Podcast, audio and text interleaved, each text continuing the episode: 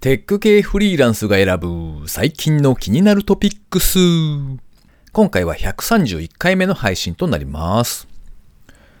江崎グリコのパピコシリーズでパピベジっていう野菜が入ってるやつがあるんですけど、意外にうまいんですよ。でもね、この冷たくて甘いおやつ的なものを食べながら、野菜不足解消っていう気にはなかなか素直に納得できないんですね。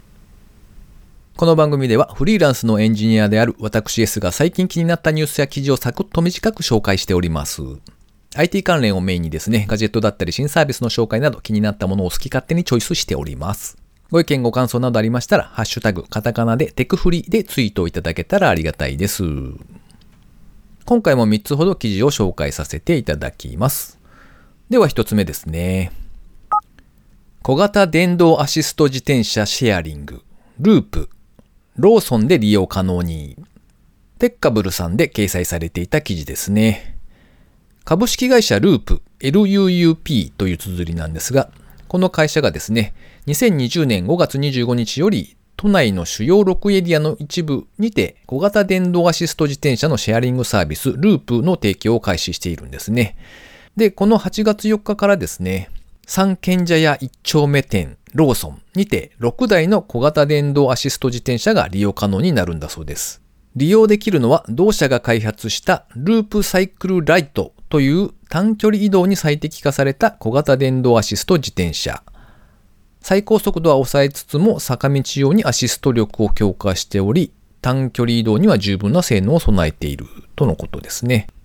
料金も短距離移動に最適化し、初乗りが10分100円、それ以降は1分ごとに15円という設定だそうです。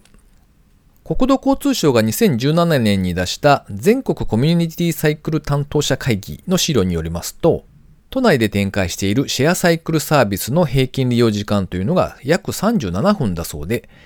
仮に40分ぐらい使うとするとですね、初乗りが100円、で30分追加で450円、トータル550円という感じで、なかなかちょうど良いお手頃な価格かもしれないですね。では二つ目ですね。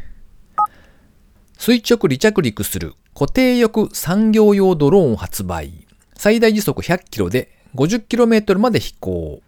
ファブクロス4エンジニアというサイトで掲載されていた記事ですね。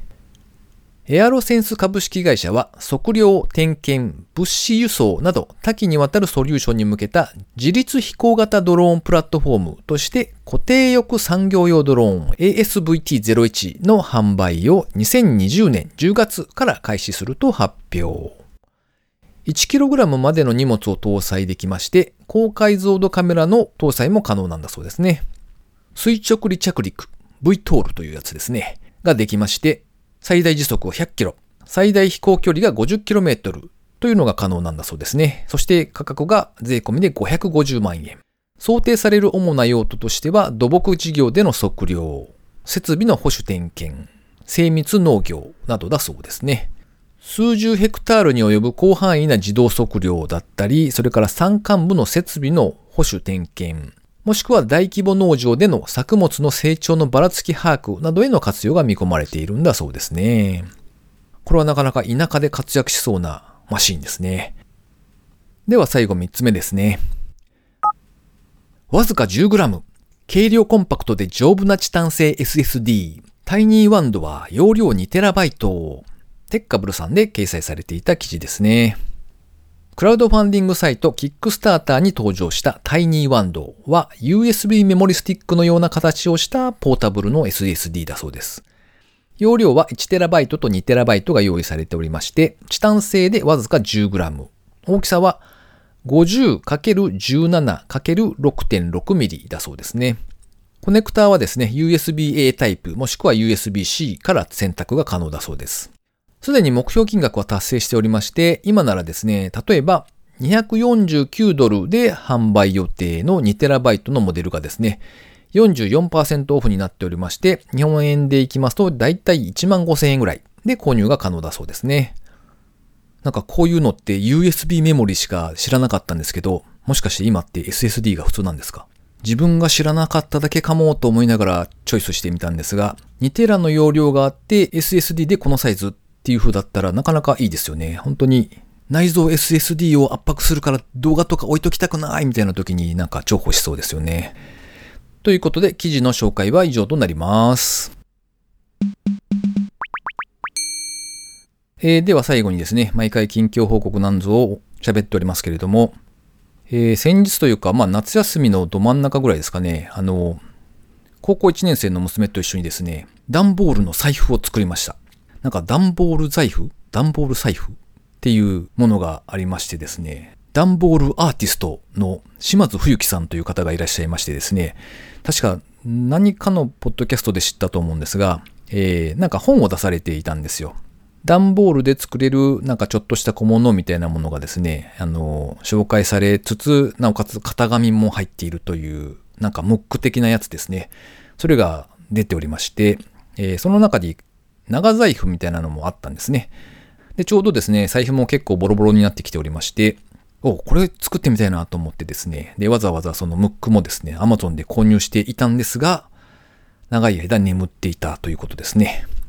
で、まあその高一の娘の方はですね、あの、イラストとかを描くのが好きだったりとか、まあそういったものを作るとかデザインするとかっていうのが結構好きなので、あの、見せておいたんですね。こんなのあるよって言って見せておいたんですが、